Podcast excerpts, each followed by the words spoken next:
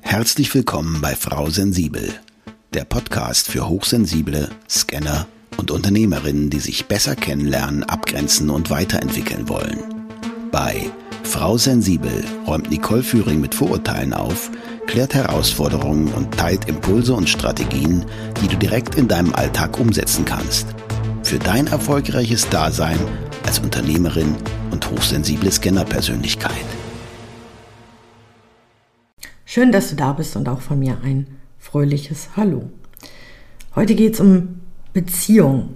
Und zwar erreicht mich immer wieder die Frage, sollten Hochsensible mit Hochsensiblen zusammen sein, also in einer Partnerschaft? Und was sind die Vor- und oder Nachteile einer solchen Beziehung? Die Welt der Beziehungen kann für hochsensible Menschen eine besondere Herausforderung darstellen. Die Frage, ob HSP am besten mit Gleichgesinnten zusammen sein sollten, wirft zahlreiche Überlegungen auf. Deshalb werfe ich heute einen Blick auf die Vor- und Nachteile einer Beziehung zwischen HSP und gebe Tipps für eine harmonische Partnerschaft. Starten wir mit den Vorteilen. Ich habe da mal drei rausgesucht. Erstens, Verständnis und Empathie. Hochsensible neigen dazu, die Gefühle und Bedürfnisse anderer intensiver wahrzunehmen. In einer Beziehung mit einem anderen HSP kann dies zu einem tieferen Verständnis und einer gesteigerten Empathie führen.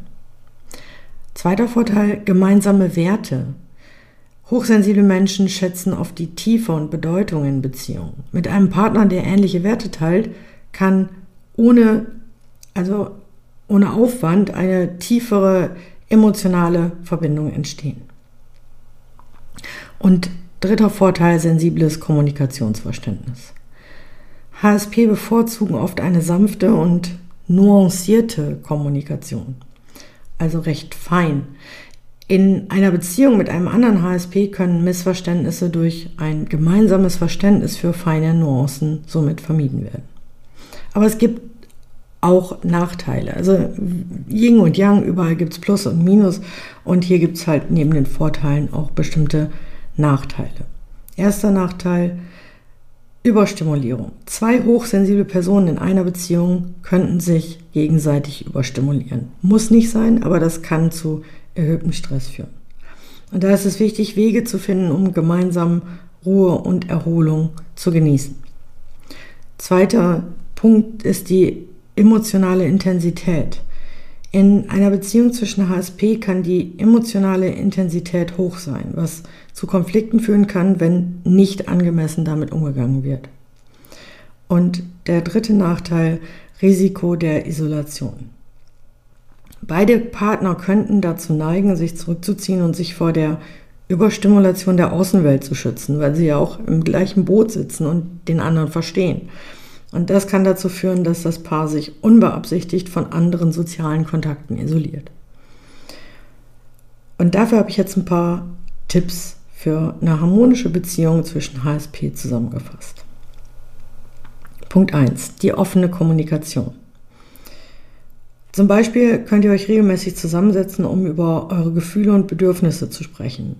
Also teilt eure Erfahrungen und Erwartungen, um Missverständnisse zu vermeiden. Die Umsetzung kann wie folgt aussehen. Plant bewusst Gesprächszeit ein, in der ihr euch in Ruhe austauschen könnt. Verwendet dabei Ich-Botschaften, um eure Gefühle gut zu kommunizieren und zeigt Verständnis für die Perspektive des Partners. Zweiter Tipp, gemeinsame Erholungsstrategien. Finde zum Beispiel gemeinsame Rituale oder Aktivitäten, die euch helfen, Stress abzubauen. Das könnte ein regelmäßiger Spaziergang in der Natur, eine Meditation oder das gemeinsame Lesen eines beruhigenden Buches sein, wo ihr euch hinterher darüber austauschen könnt. Auch hier wieder die Umsetzung, plant bewusst Auszeiten in eurem Alltag, um euch zu entspannen. Schafft einen Raum, in dem ihr gemeinsam zur Ruhe kommen könnt, ohne von äußeren Reizen überflutet zu werden. Punkt 3. Individuelle Freiräume. Akzeptiert, dass jeder von euch seine Zeit für sich selbst braucht, um einfach seine Energie wieder aufzuladen.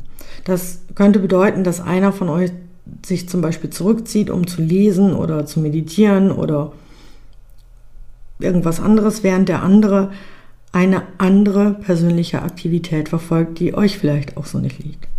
Und in der Umsetzung könnt ihr das planen, dass ihr individuelle Auszeiten in eurem Wochenplan ähm, einplant und respektiert die Bedürfnisse des Partners nach dem persönlichen Raum, ohne das als Zurückweisung zu interpretieren. Punkt 4 ist gemeinsame Hobbys. Wenn ihr zum Beispiel Aktivitäten entdeckt, die eure gemeinsame Zeit bereichern, ohne dabei überstimulierend zu sein, ist das ein guter Weg. Es könnten kreative Hobbys wie gemeinsames Malen oder Musizieren sein, bei denen ihr euch entspannt ausdrücken könnt.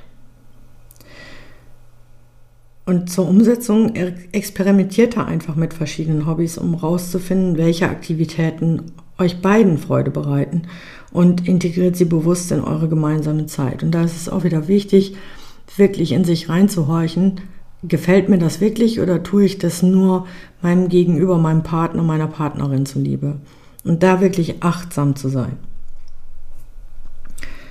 Und der fünfte Tipp wäre ähm, therapeutische Unterstützung. Das muss nicht sein, aber manchmal gibt es äh, Hochsensible, die auch zu mir kommen, die sagen, alles eigentlich gut, wir haben aber so viel Stress, dass wir uns selber nicht mehr regulieren können und ähm, es wäre schade, die Partnerschaft quasi zu verlieren.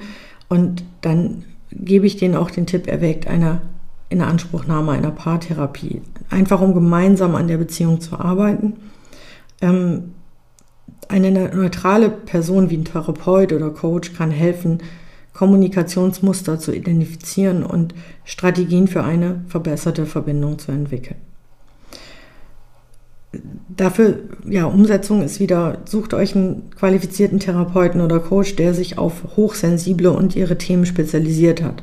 Und dann plant regelmäßige Sitzungen ein, um wirklich kontinuierlich an der Beziehung zu arbeiten. Das geht nicht von heute auf morgen meist. Meist hat sich das ja auch schon verfahren. Und dass man sich einfach in schwierigen Momenten unterstützen lässt.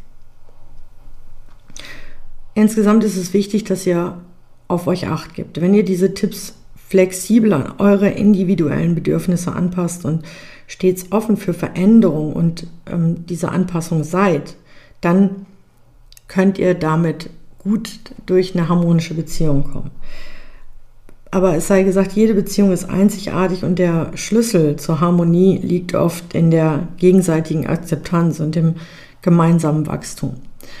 Und an dieser Stelle möchte ich nochmal betonen, ähm, natürlich habe ich das aus eigener Erfahrung und aus der Erfahrung oder den Erfahrungen von meinen Klientinnen und Klienten. Und da kommen auch mal Pärchen zu mir, weil sie einfach merken, okay, da, da stört mich was an der anderen Person, ich kann das gar nicht so richtig formulieren übt das erstmal selber, weil es ist wichtig, selber die Erfahrung zu machen, wie jemand reagiert. Und natürlich kann im Notfall immer noch jemand Drittes, Äußeres helfen. Und dann gibt es ja auch noch die Unterschiede zwischen zum Beispiel ähm, hochsensiblen Introvertierten und Extrovertierten oder nur Introvertierten, wo, wo es dann vielleicht auch nochmal Herausforderungen gibt. Und das ist so individuell, dass ich das hier nicht alles in dieser einen Folge benennen kann. Und wenn du da dir Unterstützung wünschst oder einfach mal darüber sprechen möchtest, dann buch dir gerne ein kostenfreies Orientierungsgespräch. Dann höre ich mir das gerne an und kann dir vielleicht schon den einen oder anderen Tipp geben, wie du damit umgehen kannst. Ansonsten war es das schon wieder für heute mit Frau Sensibel. Ich wünsche dir viel Spaß beim endlich Selbstwerden. Danke für deine Zeit und schön, dass du auch in dieser Folge wieder mit dabei warst. Weitere Informationen zu Nicole, ihrem Podcast sowie den direkten Kontakt findest du unter nicoleführing.de. Wenn du auf deiner weiteren Reise jemanden suchst, der dir als Sparringpartner zur Seite steht, dann vereinbare einfach ein kostenfreies Orientierungsgespräch mit Nicole unter www.nicoleführing.de slash buchen oder nutze den Link in den Show Notes.